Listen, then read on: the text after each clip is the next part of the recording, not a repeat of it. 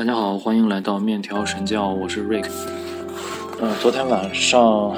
连夜补了一下夺冠，因为夺冠我没有去电影院看这部片子的上映之路啊，可以说是非常的跌宕。从这个疫情的时候就准备要上映，但是封了电影院之后就一直拖拖拖到了二零年的十一假期九月二十五上映的。陈可辛导演之前也是看到了很多的预告片，里面有巩俐、黄渤嘛，当时为之一振的就是巩俐的整个的造型和气质都跟真正的郎平非常的像。非常的震惊，我们肯定知道，因为中国女排的精神的影响，应该是到我们这一代人，也就是说八五后差不多就波及到这，再往后的话，到了九零后，可能就感觉不太到了，因为这个女排队员的这个新老交替，导致九几年、零几年的时候。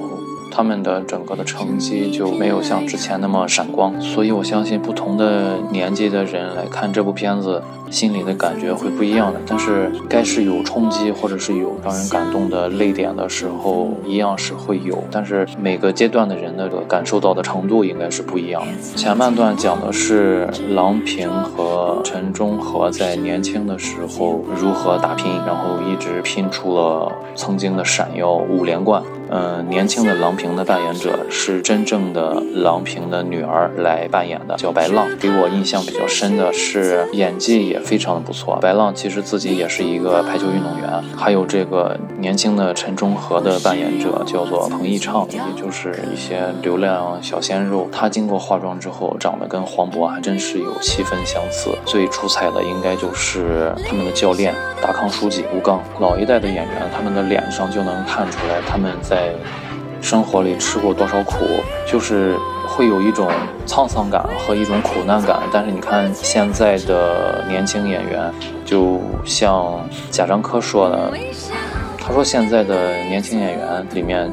看长相就一看就不是经历过那些岁月的人。吴刚在里面演的也是非常的好，对队员的严厉，对局势的准确的分析，严厉的眼光里面带着很多的关怀和慈爱。整个影片来说，前半段的青年郎平和青年陈忠和。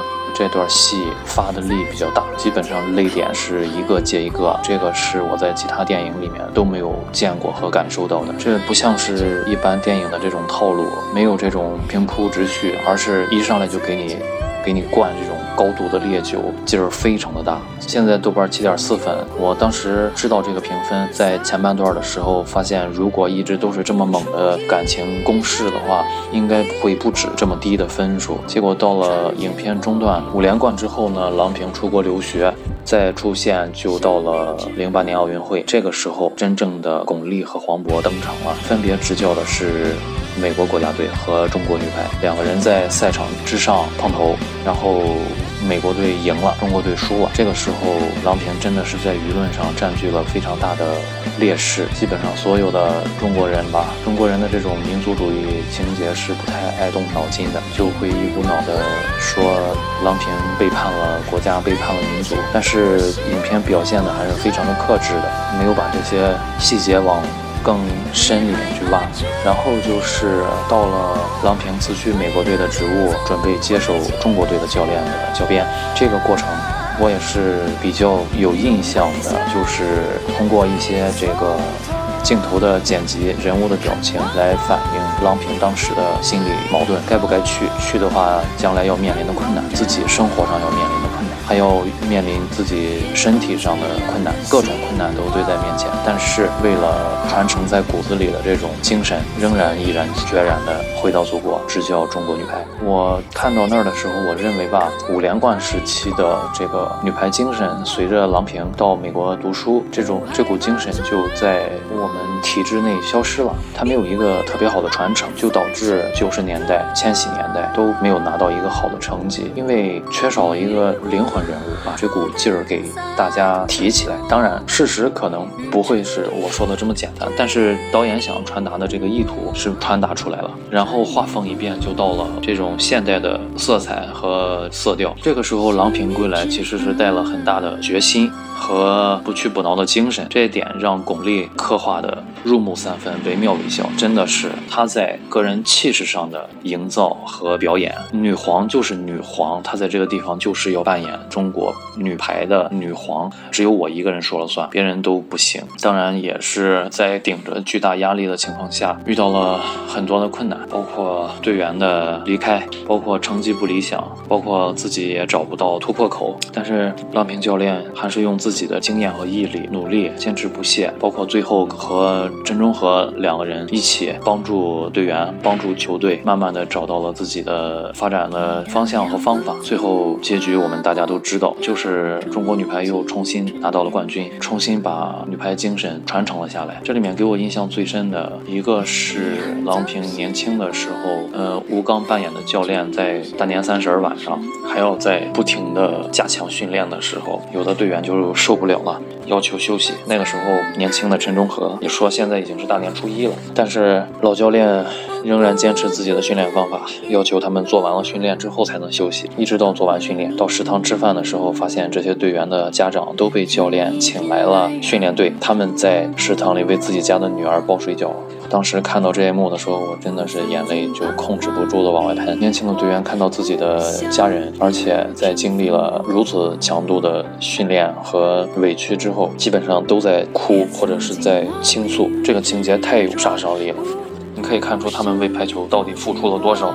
到底牺牲了多少才换来那五连冠？另外一个比较深的情节就是巩俐扮演的郎平在问朱婷为什么要打排球。朱婷一开始说为了家人，后来说为了自己，最后说为了要变成你。当时在场的所有队员还有郎平自己都震惊了，停住了。哇，这就像是一记扣杀一样，把这句话扣到了所有观众的心上。包括后来郎平给朱婷发信息说你不需要成为我，你已经比我优秀了，你只需要做好你自己，也是非常让人感动的。还有一个片段，就是郎平说：“我们现在怕输，我们现在为什么那么在意一场排球赛的输赢？是因为我们的内心不够强大。如果我们的内心强大了，我们就只能够看到这场比赛的体育精神，这场比赛的竞技水准，而并非只是输赢。”这句话说的太对了，太精彩了。我们的内心不够强大，我们只是想通过各种方面来证明我们自己。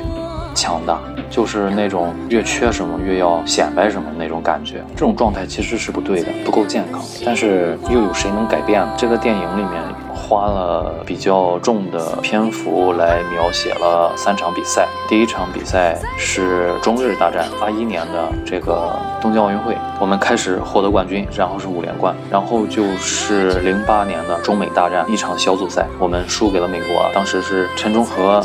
教练的中国队输给了郎平教练的美国队。第三场就是郎平教练的中国队和占尽主场优势的巴西女排。三场比赛剪辑的节奏非常的快，而且呃这种紧张啊、快节奏的这种气氛营造的非常的好，各种的技术细节，还有赛场的氛围。还有当时各种球员的状态，都在这个导演的镜头下面表现得淋漓尽致。他让我们看到了我们想要看到的一切，这就跟之前我给大家说过的这个《后羿弃兵》里面表现国际象棋对弈的那种镜头感、镜头语言完全不一样。其实这种呃体育类型的电影，大部分带给观众的感觉都是这种热血澎湃，特别激动人心。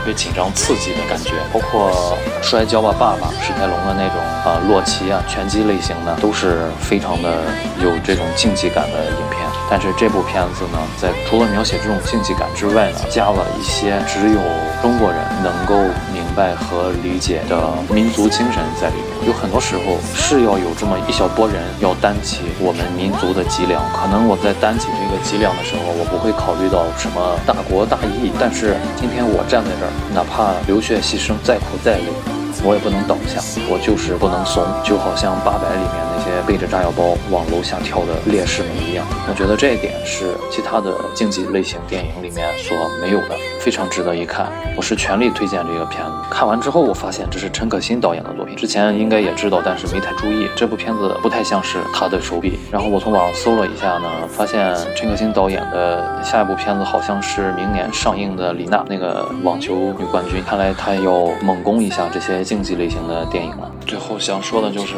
我们最新的这一批的中国女排的队员真的是非常的帅气、高大威猛、英勇无惧的，非常推荐这部电影，希望大家有机会都要看一下。好的，那么这次面条神教夺冠就说到这里，我们下次再见，拜拜。